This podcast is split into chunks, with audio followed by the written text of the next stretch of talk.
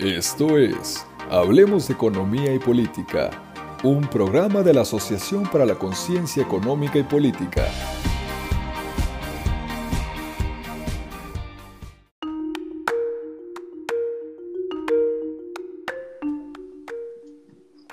Amigas, amigos, bienvenidas y bienvenidos a un nuevo episodio de Hablemos de Economía y Política.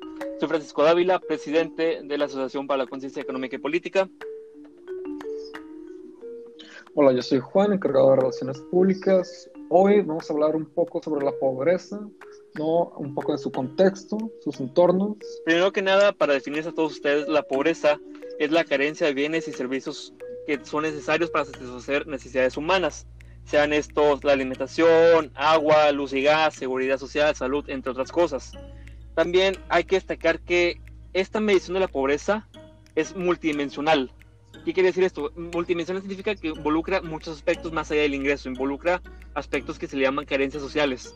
O sea, estos servicios básicos, derechos básicos que le pertenecen a cada una de estas personas. Y hoy vamos a hablar de este tema porque es muy relevante en la actualidad, ya que se generan muchos mitos, muchas mentiras alrededor de la pobreza.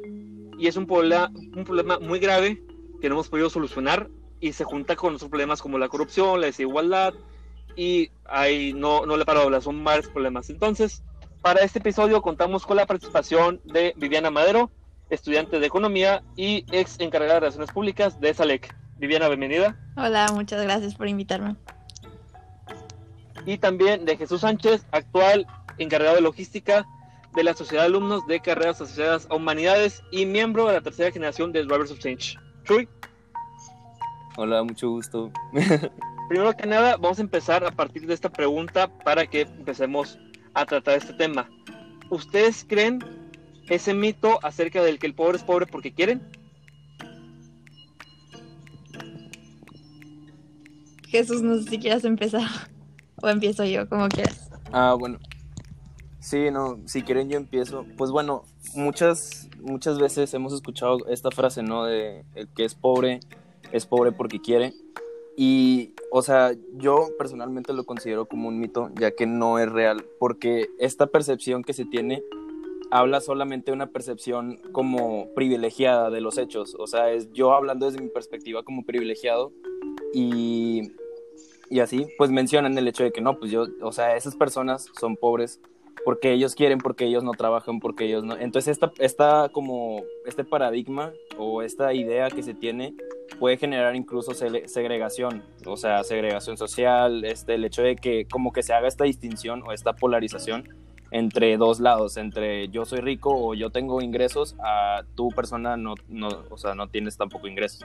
Entonces, pues esta, esta, este paradigma, o sea, es muy difícil como de atacarlo, sobre todo porque pues básicamente nadie nació, nadie pidió nacer en las condiciones sociales en las que nació, entonces por ende no se puede decir que una persona es pobre porque, porque quiere, porque no está viendo como el fondo, no está viendo todos los problemas que hay, que haya, o sea, que hay más profundos que eso. No sé si quieres eh, mencionar algo más tú. Bueno, no, yo me iría más por la parte, claramente no, no estoy de acuerdo con la frase, pero para desmentirla me iría más a como la, la raíz de la frase y irla desmantelando poquito a poquito.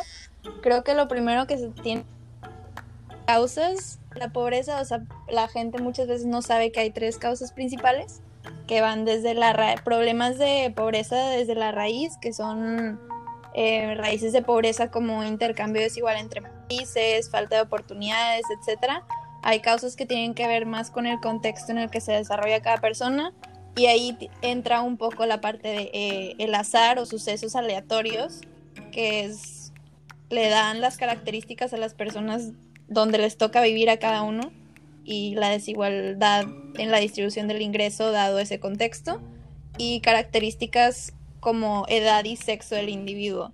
Y esto es muy importante porque esa parte de porque quiere involucra, la parte de querer involucra una voluntad. Entonces aquí es muy que el azar, como ya mencioné, es una de las causas eh, de la pobreza, porque tiene que ver con el contexto en el que se desarrolla. Muchas personas que dicen esto de que el pobre es pobre porque quiere, no está entendiendo que aquí el azar juega un papel muy importante, las personas no buscan voluntariamente algo, las personas no conozco a ningún pobre que haya dicho yo quise nacer aquí, o sea, no buscan voluntariamente esto y tampoco la pobreza es consecuencia de sus acciones o capacidades. Es más, o sea, esas personas tienen igual de capacidades que nosotros, pero simplemente no tienen ese acceso a oportunidades porque ¿Por qué? Porque el estar en un lugar en la sociedad determina su rol, determina las oportunidades a las que puede aspirar y las capacidades que puede desarrollar. Entonces, este factor es muy importante para analizar la pobreza. Entonces, claramente no, no estoy de acuerdo con esa frase. Ajá, y también añadiendo un poco, o sea, como desde la perspectiva un poco sociológica, que es donde yo puedo agregar, eh, pues básicamente como igual, o sea, este mito, este discurso, pues refleja una estructura de poder. O sea, también se puede ver que hay una distancia del poder enorme aquí, por ejemplo, en México. Y también, pues, o sea, primero que nada, pues a qué me refiero con la estructura de poder. Pues bueno, o sea, hay una estructura dentro de la sociedad que es como la que rige, ¿no? La que tiene el poder, la que manda. Y básicamente, pues esta se, se, se rige por lo que es este, pues el capitalismo, las relaciones de, producción. Eh, y pues básicamente para esta estructura, la gente que está en condiciones vulnerables, pues básicamente las consideran como un estorbo, ya que ellos no son consumidores, ya que ellos no, no producen capital, lo cual para el Estado en sí es un estorbo, nada más están quitándoles aire, por lo tanto ni siquiera son considerados en las decisiones de, tanto la política, en las grandes corporaciones, no son considerados y no son tomados en cuenta por este aspecto, por el hecho de que no son para ellos útiles. Entonces pues también hay que ver como este lado, o sea, como también desde, desde las estructuras de poder o desde las estructuras sociales también se, segregan y sobre todo se discriminan a, estas, a estos sectores. Y es que es curioso lo que mencionan porque dice, por ejemplo, que son un estorbo, que no son considerados o tomados en cuenta. Pero las cifras hablan acerca de que la mitad de la población mexicana vive en pobreza o pobreza extrema. Solamente el 20% de la población que eh, son las personas que no son ni pobres ni vulnerables, que tienen casi ya este más facilidades que el resto de las personas, ya tienen facilidades para acudir a la escuela, tener un trabajo, un ingreso suficiente, y es la minoría del país, francamente. Y también se puede hablar aquí en México de que ese 1% tiene más o tiene el 20% de la riqueza del país. Entonces estamos hablando aquí de cómo se le pone más eh, importancia o cómo se le pone más este, atención a esa pequeña minoría del país. Claro. Juan, ¿algo que quieras añadir aparte de todo lo que estamos comentando? Sí, yo creo que una parte importante al analizar los datos ¿no? que presentas, especialmente el porcentaje, es reconocer qué definición usa la Coneval para definir lo que es pobreza. ¿no? Ellos se basan en el artículo 36 de la Ley General de Desarrollo Social para describir las, estas dimensiones ¿no? de la pobreza y explican si a una persona le falta una de las siguientes, ya entra como pobreza. ¿no? Tenemos que reconocer que viene desde rezago educativo, acceso al servicio de salud de calidad, acceso a la seguridad social, acceso a la calidad y espacios de vivienda, a estos servicios básicos para la misma vivienda y a una alimentación nutritiva y de calidad, que pues en muchas instancias pueden tener alguna de esas cosas y pues sí vivir, como se dice, bajo menos sufrimiento que otros, pero al final del día también se les incluye, ¿no? En este marco, ¿cómo se dice? Metodológico. Otra cosa que estaba mencionando es esa amplia distancia de poder. Chuy, ¿te puedes, puedes elaborar un poquito más acerca de qué es esa distancia de poder?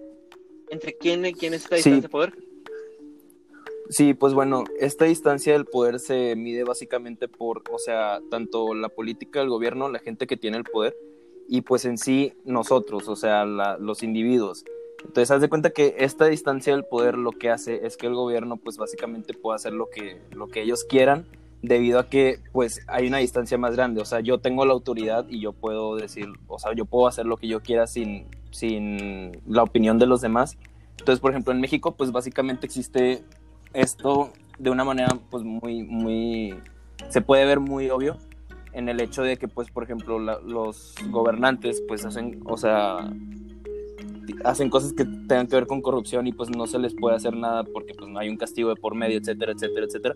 lo cual crea que, o sea, también, por ejemplo, como hay una distinción muy alta, pues también se tiene como este paradigma o esta idea de parte de la gente que está en condiciones vulnerables, pues el gobierno, o sea, que haga el gobierno esto, o sea, como también se lo, se lo incluso se lo mandan al gobierno, o sea, como todas las responsabilidades, y también, pues, esto también puede generar que una sociedad no esté interesada por la política, o sea, es como una sociedad que puede estar condenada también por los peores gobernantes. Entonces, ¿qué pasa cuando, por ejemplo, hay una amplia distancia del poder y las personas no participan dentro de, de la política, no, no, no, votan, etcétera? Pues esto también va a crear que la sociedad pues tenga a los peores gobernantes, ya que pues no se hace nada a cambio. Sí, sí que se le dé más, como una más poder al que ya tiene poder. Exacto, porque si, o sea, si en realidad se dieran cuenta como el, el poder que en realidad tenemos como democracia, o sea, pues cambiaría mucho las cosas. El problema es que incluso el mismo sistema, el mismo gobierno, o sea, hace que las personas no, no tengan como este sentido de un ciudadano participativo en, en, la política. O sea, el hecho de que haya demasiada corrupción, el hecho de que haya demasiadas como trabas, es lo que hace que la gente ya no tenga esperanza en el gobierno y ya no, o sea, y ya no como que lo vea como algo factible, lo cual hace que se desintegre, pues. Aquí estamos hablando entonces que es una parte por la distancia de poder, por la falta de participación ciudadana. ¿Qué otros factores tú crees, Vivi, que causan que haya pobreza, que la pobreza siga manteniendo como un problema aquí en México? Eh, lo que ya mencioné un poco es eh, todo el tema de las capacidades que una persona puede desarrollar, o sea, en sí las capacidades que una persona desarrolla a lo largo de su vida es va a determinar a las experiencias y oportunidades a las que puede aspirar. Y muchas veces las personas, por ejemplo, en pobreza van a desarrollar capacidades em, más para trabajos más informales, por así decirlo, y las personas eh, más educadas pueden desarrollar otras oportunidades que van a impactar más en el sector privado, ¿no? Obviamente. Entonces está muy interesante ver también esa distancia de poder con lo que tiene que ver con que las oportunidades entre rangos más altos son muy mucho más concentradas y entre rangos más bajos las oportunidades ya son más menos, por así decirlo. Pero algo con lo que sí estoy de acuerdo con lo que está mencionando es em, el involucramiento de las personas en erradicar este problema. Hay un mito que menciona de la pobreza, que, de hecho es el único mito de la pobreza con el que estoy de acuerdo, que este problema sí se, sí se solucionaría si la sociedad estuviera más involucrada. Y aquí mete un poco al sector privado y a todo eso, porque muchas veces, como mencionamos, se lo dejan mucho al gobierno y realmente también el sector privado tiene un involucramiento muy grande. ¿Por qué? Porque, como ya dije, muchas veces las personas se quedan en ese rango social a los que se les impone, por así decirlo, desde que nacen, por el lugar en el que nacen, y el sector privado no se molesta en, invertir en, en eh, recursos humanos, en capacitarlos, en todo eso. Entonces, también tiene mucho que ver con que si la sociedad en su conjunto se involucrara más, se podría erradicar ese problema. También agregando a, este mito con el que yo también estoy de acuerdo. en sí, yo creo y algo que he estado viendo durante todas mis clases y aprendizajes que he tenido durante mi desarrollo profesional es que los problemas no se pueden solucionar, por ejemplo, tanto desde sociología, no, se, no puedo solucionar problemáticas de comunidades vulnerables desde mi escritorio. O sea, aquí con mi clima acondicionado, yo con mi escritorio, etcétera. O sea, no puedes hacer como soluciones desde tu propia perspectiva, ¿sí me explico? Entonces, por ejemplo, en esta problemática que es la pobreza, no se puede solo solucionar como por ejemplo desde el sector de, eh, o nada más desde la ciudadanía, o nada más desde la política, sino que tienen que trabajar todos estos, estos sectores de manera como conjunta y de manera sinérgica debido a que esta problemática este, afecta a todos, o sea, no solo afecta tanto a, a, los sectores este, eh, vulnerables, sino también afecta a los de arriba. Entonces, esto también se tiene que como ver. Entonces, haz cuenta que lo que yo había visto es que si, no, si no se entienden las problemáticas que existen en, en tu país, si ni siquiera entiendes lo que es la segregación, si ni siquiera entiendes todo esto que habíamos mencionado anteriormente, muy difícilmente vas a poder crear soluciones para erradicarlo. Entonces, o sea, van a ser como soluciones, este, como aquí lo llamamos asistencialistas. Entonces, estas problemáticas tienen que venir desde, desde todos los sectores, hablando desde el sector privado, hablando desde el sector este, pues, ciudadano, desde las personas, etcétera, que se involucren y también que la política haga ayuda, porque pues en sí no se puede hacer como una solución desde una sola perspectiva, o sea, hay que ayudar para que este problema se solucione, hay que trabajar todos como uno. Y a fin de cuentas todo esto tiene el mismo objetivo, que es como la prosperidad y una mejor calidad de vida para todas las personas, porque en fin, a fin de cuentas si todos vamos en un mismo camino hacia arriba, hacia una mejor calidad de vida, que todas las personas tengan sus derechos, este, pues, este, pues sí, o sea, que tengan sus derechos y sobre todo sus necesidades básicas cubiertas, eso va a crear que las personas vayan teniendo un mejor desarrollo en su, en su vida, tanto en la educación, tanto en la salud, porque también, o sea, una problemática muy fuerte de la pobreza, pues es también la desnutrición, que también la desnutrición es lo que afecta en el desarrollo cognitivo de las personas, entonces, pues esto también afecta su manera de, de trabajar, de estudiar, etcétera, etcétera. Entonces, estas necesidades básicas pues sí tienen que ser cubiertas, pero les digo, esto tiene que ser un trabajo de todos lados para no desviarme por las, por las vertientes. O sea, esto tiene que ser de, de, de, todos los lados para que sea sinérgico. Pero, parece que no lo entendemos porque de hecho, ustedes saben que tenemos muchos miles de programas sociales, de programas de asistencia, programas que tal vez en el sectores pasados eh, tuvieron algunos resultados, pero otros tampoco no tuvieron el mismo resultado. Hay, había visto un dato acerca de que en el país hay 160, un poquito más de 160 programas de apoyo de combate a la pobreza, pero solamente el 14% funcionaba. Entonces estamos hablando de que no entendemos el problema. Es, es un problema que sabemos que hay, pero no entendemos cómo solucionarlo. ¿Me explico? Claro. Ahí entra más la parte, tienes que analizar el contexto histórico de, la pobreza y, ya cuando es un país, en el caso de México, que lleva varios, muchos años tratando de salir de este problema, ya es, lo tienes que analizar desde otra perspectiva. Entonces, ya lo tienes que analizar más en que México está ahorita en una cosa, un concepto llamado trampa de pobreza del que no puede salir un poquito de esto es que la trampa de pobreza es un país pobre que por un periodo sostenido de tiempo trata de salir de la pobreza, pero no puede lograr romper con esto. Y como tú dices, sí está tratando porque sí está haciendo programas sociales, está invirtiendo, está lo que sea, pero se tiene que analizar, como tú dices, por qué si ya está tratando todas estas cosas, por qué no se logra romper y porque no se logran los niveles de, desarrollo y crecimiento que permitan que salga un país de la pobreza. Y esto tiene que ver con muchas cosas. Pero, por ejemplo, un ejemplo que a mí me gusta mucho, en el que se puede ver desde cuando empezamos a caer mucho en esta parte, es si analizamos un poquito el sexenio de Luis Echeverría, podemos ver cómo desde ese sexenio, que fue cuando eh, abrió más un poco, abrió un poco más el país al comercio exterior y fue todo lo del impulso de las exportaciones y el sector privado, que se le reconoce mucho, que en este sexenio eh, apoyó a programas de cooperación internacional que impulsaron muchísimo la industria del país y todo. Y el, México tenía niveles de crecimiento industrial impresionantes, pero seguían con problemas de desarrollo y de pobreza. Y esto es porque la, un requisito que es a fuerzas para romper con esta trampa es que el crecimiento no solo se dé en un sector, como tú mencionas, se tienen que dar en varios sectores a la par. O sea, para que la inversión sea efectiva en promover un crecimiento sostenido, se tiene que dar en diferentes industrias y no solo concentrarse en una.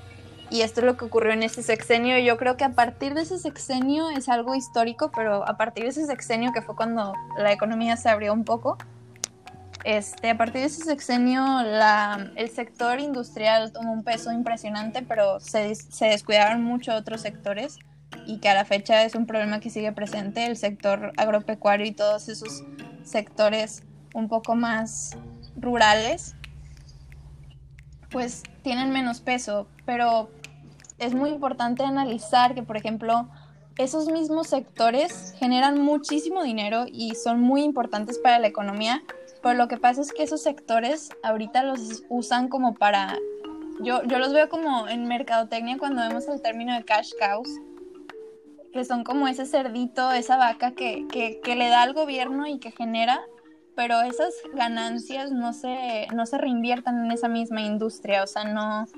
Las ganancias del sector agropecuario, por ejemplo, de los sectores más rurales de, de la industria, este, no, no se reinviertan en esas mismas industrias. Entonces, esas ganancias se van para generar mayor crecimiento en el sector industrial.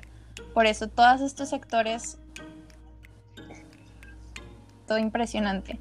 Y por eso muchas veces decimos que por qué no está creciendo el país y ahorita se ha hecho muchas cosas de inversión, inversión privada, inversión pública, muchos proyectos sociales, pero pues como ya mencioné, y para no irme tanto allá, pero pues no, se puede ver como tiene que haber un, un desarrollo sostenido y, inversión en muchos sectores diferentes y no solo uno.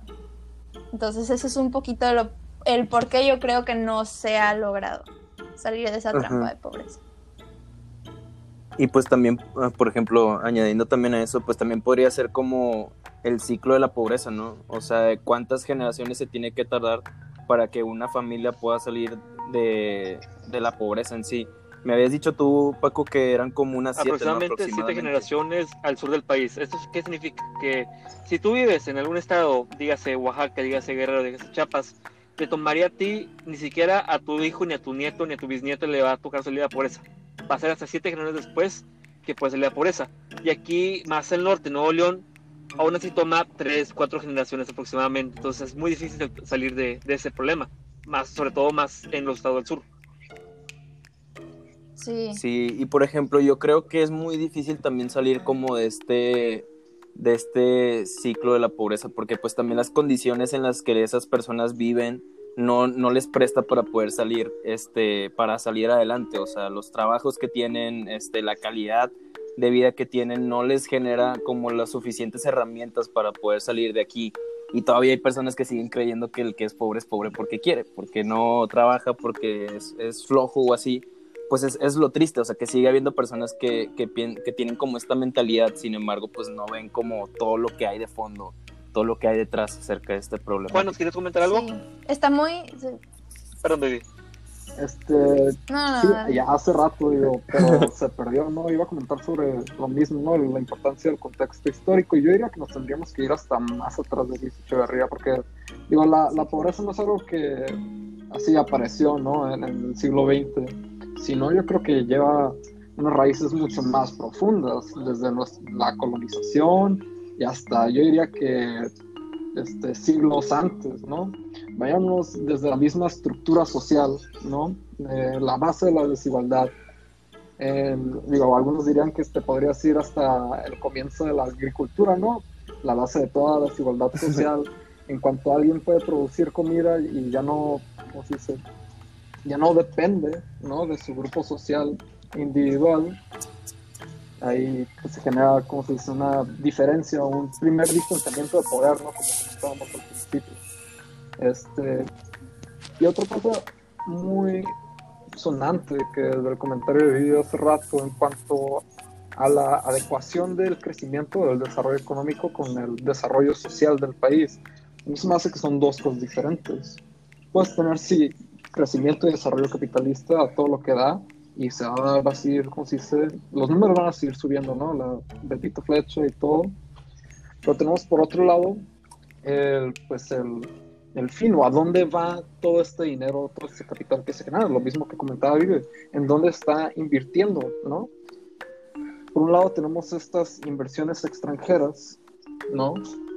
Meten e inyectan capital al país, pero pues todo lo que se genera de ahí ya después de pagar remuneraciones pecuniarias y, y pues, cualquier otro gasto que tenga la empresa, pues, lo mantienen los accionistas, ¿no?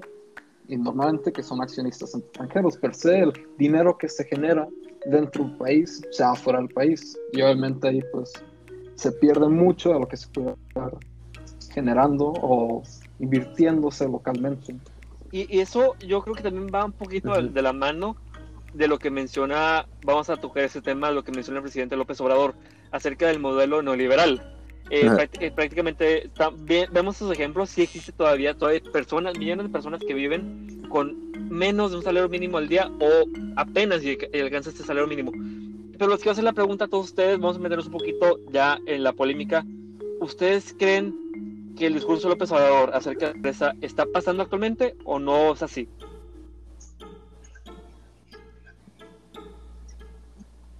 Si quieres primero tú. estoy pensando. Porque eh, es parte de su, de su promesa de campaña. Es el, el acabar con la pobreza y está muy bien decirlo en, palabra. Está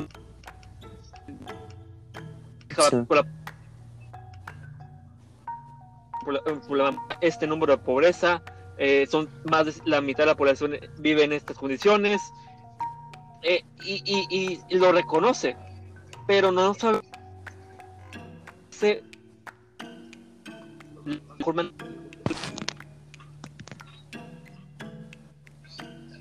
Sí, mira, para empezar aquí hay que destacar que si bien nuestro presidente no ha hecho mucho para erradicar la pobreza, se le juntó el ganado, por así decirlo, porque le está tocando gobernar en un periodo que de verdad yo creo que es uno de los más difíciles históricamente, porque ahorita hay miles de cosas sucediendo.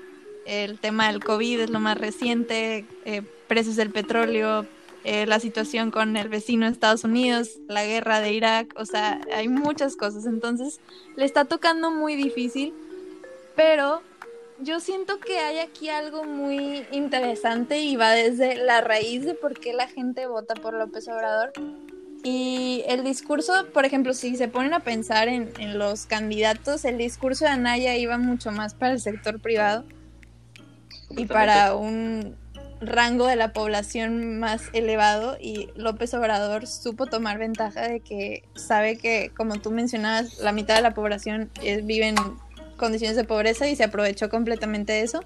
Y no digo que nada más él, todos nuestros políticos lo hacen. Pero aquí algo muy interesante es que siempre como todo político, como la naturaleza de un político, te van a prometer mil cosas, te van a decir que se va a acabar la pobreza, no te dicen cómo. Y ahí está el cómo nosotros, siento que las personas como nosotros, con accesos a la educación, con accesos a la información, somos los responsables. ¿Por qué? Porque todas esas personas pobres que votan por él, pues de alguna manera, no que los justifique, pero no tienen, no, no conocen más allá, ¿no? No tienen acceso a la información. Entonces llega un vato, les dice que va a acabar la pobreza y que va a hacer esto y va a ser el tren Maya y va a hacer esto y pues van a votar por él, o sea, de que de votar por él a votar por otro que nada más le va a dar prioridad al sector privado, pues está mejor él.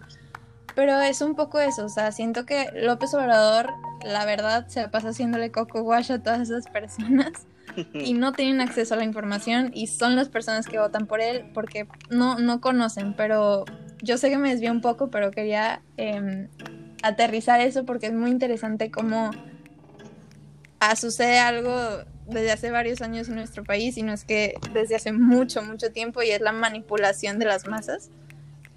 Em, pero realmente, como te digo, siento que no, no se ha solucionado muchas cosas, o sea, me atrevería a decirte que estamos peor, pero yo creo que es eso, o sea, fue un acumulo de todo, porque a López Obrador le tocó, no es como que Peña Nieto le entregó el país con la mejor con las mejores condiciones, o sea, le tocó traer un país que ya venía con crisis, simplemente se le está acumulando, o sea, siento que siento que el iceberg ya se está saliendo, pero el iceberg viene de hace muchos años, entonces no no sé, o sea, la verdad yo no creo mucho en sus programas sociales. No creo que tengan efecto, pero pues no sé qué quieren decir los demás. Sí, por ejemplo, yo añadiendo un poco porque este, Vivi dijo mucho de lo que yo iba a decir, pero sí, o sea, en sí, por ejemplo, a manera social se me hizo muy, muy interesante todo el fenómeno que causó el hecho de que AMLO haya ganado las elecciones, por ejemplo, o sea, tanto en lo social yo creo que iba también, o sea, además de que supo como atinarle al, al, público, porque a fin de cuentas tenía como de tendencias de populis, o sea, populistas, de el hecho de decir, o sea, de encontrar cuál la mayor cantidad de gente en México y a quiénes puedo yo de que ir y a prometer cosas y a decirles que voy a ser su salvador. También, si se fijan, tiene mucho que ver con la idea como de como de un mesías, porque él también como que se pinta de esto y eso también tiene mucho que ver con, con México, o sea, como nuestra, nuestra sociedad, etcétera. Pero también, o sea, yo creo que lo, lo importante aquí es el hecho de que, pues, por ejemplo, AMLO en sí prometió demasiadas cosas que ya ahora sí, como mencionaba Vivi, era muy difícil, es muy difícil como implementarlas en este contexto actual, tanto por todo lo que ha estado pasando a nivel internacional que en sí nos afecta a nosotros, como también lo que ha estado pasando a nivel como local aquí en México. Entonces es muy difícil también como ver este si se puede como erradicar la pobreza en sí, no se va a poder eh, porque esta problemática la hemos tenido desde hace ya muchísimos, muchísimos, muchísimos años y esta problemática solo se va a ir este como mejorando cuando haya como una como una, una paz si lo queremos llamar así entre tanto sector privado sector este político y la ciudadanía. Sin embargo aquí estamos viendo que incluso AMLO puede hacer esta polarización incluso todavía más grande este, haciéndole carrilla a los fifís, como él lo menciona, este, también tirándole a la gente que son de empresarios, etcétera, porque eso también es como una manera de discriminar, o sea, este, ese también es algo muy importante que mencionar, porque estás, estás haciendo lo mismo, estás, estás, polarizando.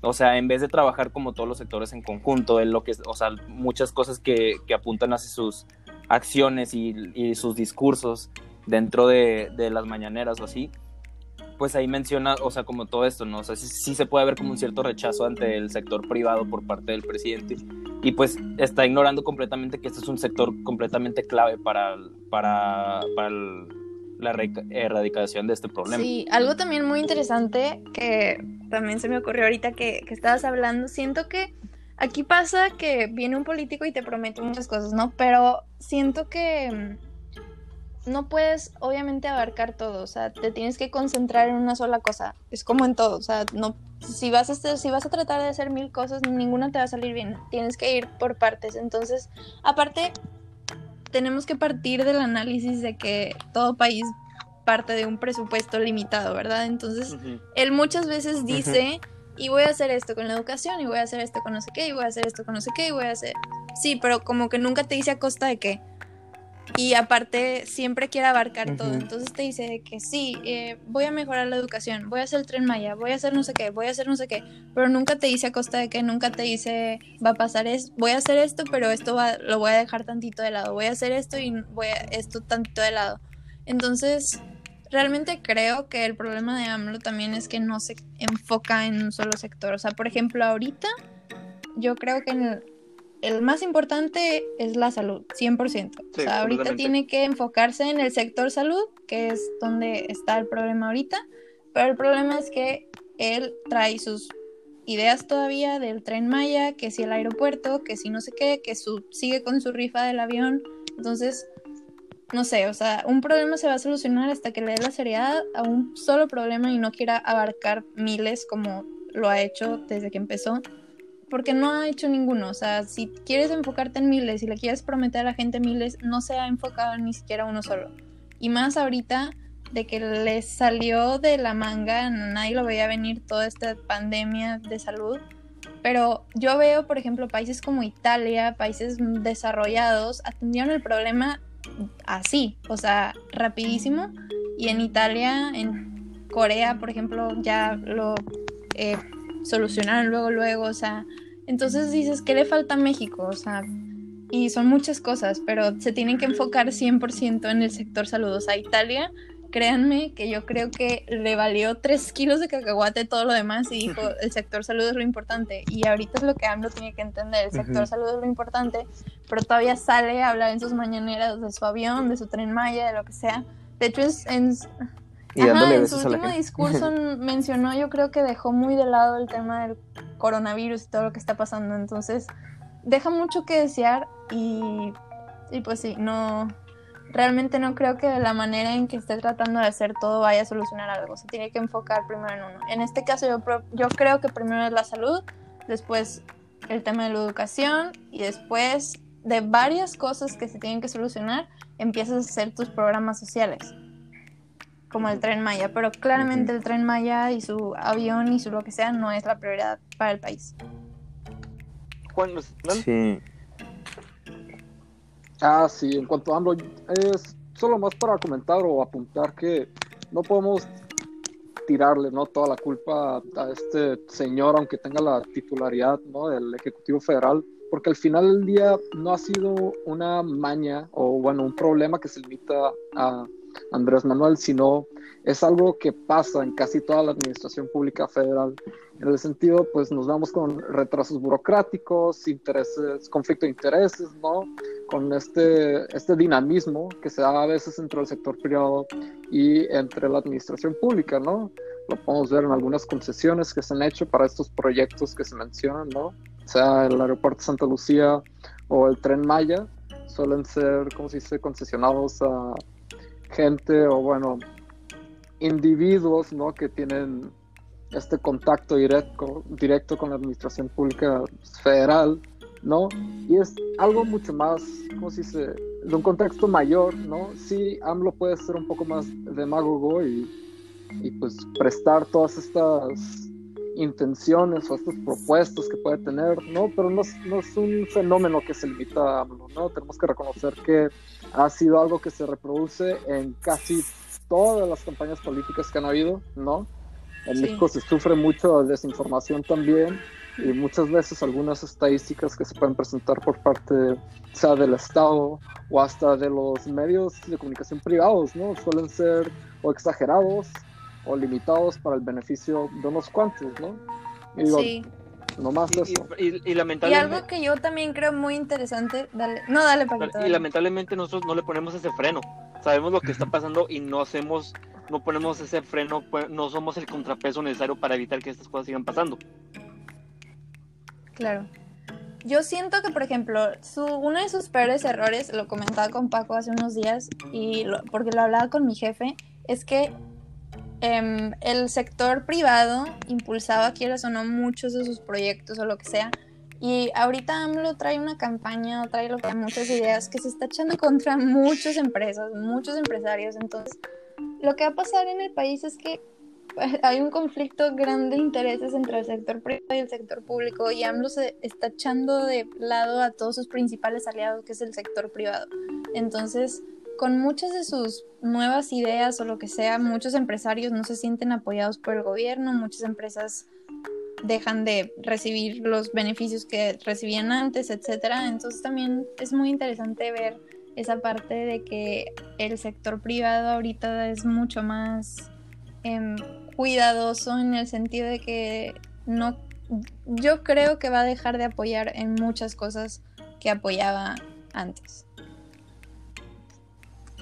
Este, vamos a comentar también aquí el asunto de la salud es un dato que es sin duda preocupante y a la vez muy lamentable. Según datos del Consejo eh, de Estudios Económicos Espinosa Iglesias, estiman aproximadamente que debido a la pandemia del coronavirus en México se pierdan, perdón, caigan en la pobreza 21 millones de mexicanos. Entonces estamos hablando acerca de que eh, eh, vemos que es un problema muy grave, pero no se le da la importancia que debería que se le debería dar. Ahora, vamos a, para ir cerrando un poco acerca de, este episodio, quisiera preguntarles algo. Bueno, son dos preguntas relacionadas. Primero, ¿creen que el problema de la pobreza se cabe? Y dos, ¿cómo? ¿Vivi? Mm, sí, yo creo que sí se va a acabar. Em, o sea, no pronto, claramente. ¿Por qué? Porque venimos trabajando mal en ese tema por muchos años, entonces yo creo que también igual se va a tardar muchos años en que se pueda arreglar. Pero como ya mencioné antes, o sea, se tiene que dar un desarrollo, un crecimiento, una inversión a la par en muchos sectores. O sea, no puedes nada más depender del sector privado y de la industria, tienes que invertir en educación, tienes que invertir en salud. Entonces, eso es básicamente cómo históricamente muchos países han, como lo que se mencionó anteriormente, la trampa de pobreza, Muchos países lograron salir con eso mediante el Big Push, que es como una inversión fuerte que promueva industrialización, entre otras cosas, pero se puede ver que para que esta inversión sea efectiva y promueva el crecimiento que se necesita para salir de esa trampa de pobreza, esta inversión se tiene que dar, como ya se mencionó antes, sinérgicamente entre diferentes industrias, porque si dependes nada más de una, va a estar muy difícil salir de otras. Jesús. ¿crees que el problema de la pobreza, ah, perdón, sí, Jesús, ¿crees que el problema de la pobreza acabe? ¿Y cómo lo solucionarías? ¿Qué, qué sería ese factor para que acabe este problema?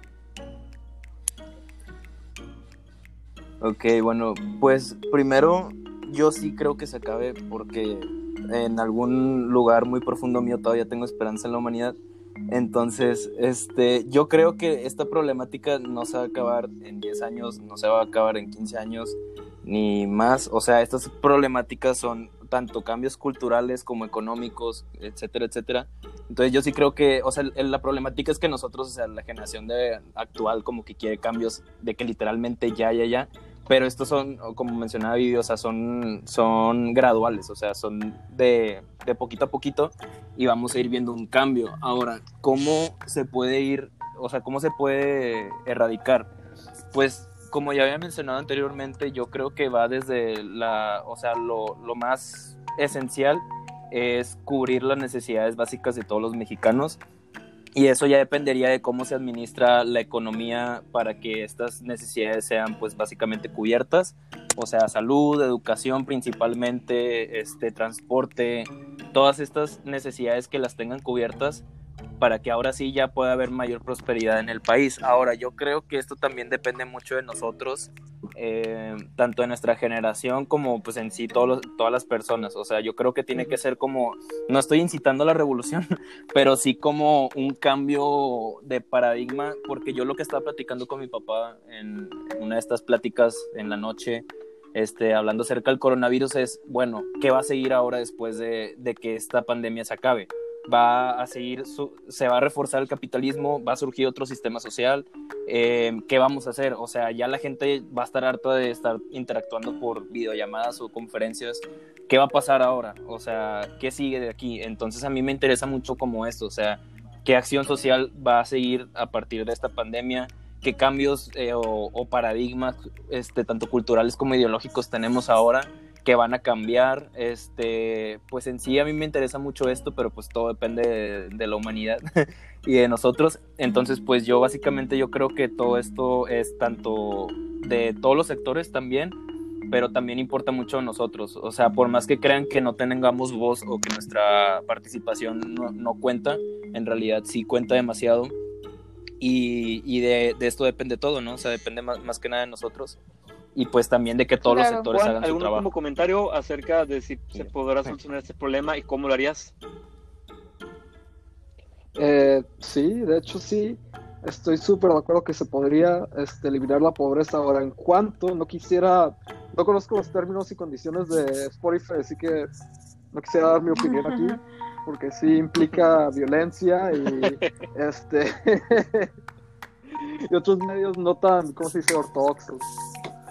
Paquito, ¿tú qué opinas? ¿En cuánto se acaba? Miren, yo, puedo poner el, tiempo, pero va a la mano con Chuy. Eh, también tengo esa fe, tengo más fe en que se pueda acabar esta pobreza, tengo más fe eh, en eso que, que mis Tigres que ganen otra vez el campeonato. Eh, tengo más tengo más fe en esto y, es bueno que como todos ustedes tengan esa fe, es, este pensamiento que se puede acabar la pobreza. Ahora, sí tiene que haber un cambio y también tiene que estar del, lado de la participación ciudadana. Ah, hay un problema de contrapeso ciudadano, o sea que no somos muchas personas que influimos mucho, vamos a votar cada tres, cada seis años nada más, pero ahí no se tiene esa participación ciudadana. Hay que recordar que hay otros mecanismos también formales e informales para exigir transparencia, para exigir que haya un cambio, para alzar la voz. No esperemos nada más cada tres, cada seis años para hacer esto y es parte de ese mito, que, eh, eh, que todos podemos estar involucrados, todos podemos cambio. Y no podemos comparar, ah, es que mira lo que hizo Noruega, lo que hizo Islandia, son contextos muy diferentes. No hay que irnos a estas comparaciones, pero sí vamos a ajustarlo, cómo podemos estar aquí bajo nuestro contexto, bajo nuestro gobierno, cómo podemos acabar con la pobreza. No caigamos en, en, en nación, no hay que caer en estigmatizaciones, dejemos de lado ese mito de que el pobre es pobre porque quiere, que el pobre es flojo, que el pobre, este, todos esos mitos que usted que me va a robar el pobre, me va a robar, eh, este, no, no, no caigamos en eso, mejor ese tiempo que empeñamos en decir esos mitos, mejor usémoslo en qué soluciones vamos a crear. Claro. explico? ¿Qué soluciones vamos a, hacer nosotros estudiando estudiando sociología, estando derecho, qué soluciones hay que generar para que este problema vaya siendo erradicado. Claro, yo como tú dices, yo sí soy una persona muy optimista en ese que somos la sociedad del cambio, somos jóvenes que vienen con mucha sensibilidad en temas sociales y sobre todo en temas de pobreza. Yo creo que sí venimos muy fuerte, em, entonces yo sí creo que, que mínimo vamos a ser más conscientes, empáticos y creo que esas generaciones de ganar, perder, o sea que beneficiar a costa de, de otros, se acabaron. O sea, yo sí creo que ahorita somos mucho más los que buscamos un ganar-ganar para todos en la sociedad y vemos como la pobreza no es benéfica para nadie, ni para los que viven en pobreza, ni para los que no, pero hay algunas cosas que sí nos pueden afectar de ese tema. Entonces siento que la gente tiene más ese chip de ganar-ganar, ¿no? es correcto. Juan, Vivi, Jesús, gracias por acompañarnos en este programa, gracias a todos ustedes por escucharnos. Hasta aquí llegamos al final de este episodio. Por favor, quédense en sus casas, no salgan. Vamos a entrar en las fases más peligrosas de, o más graves de esta enfermedad. Y aprovechen este tiempo de cuarentena para eso, para informarnos y para generar soluciones que eh, pongan fin a este gran problema. Claro. Vivi, gracias. Un abrazo. Gracias a todos por conectarse. Los quiero. Un abrazo Como a lo todos. manda. Como manda nuestro presidente, con, con el corazón. Gracias a todos. Va, Gracias. gracias. Hasta luego. Eh,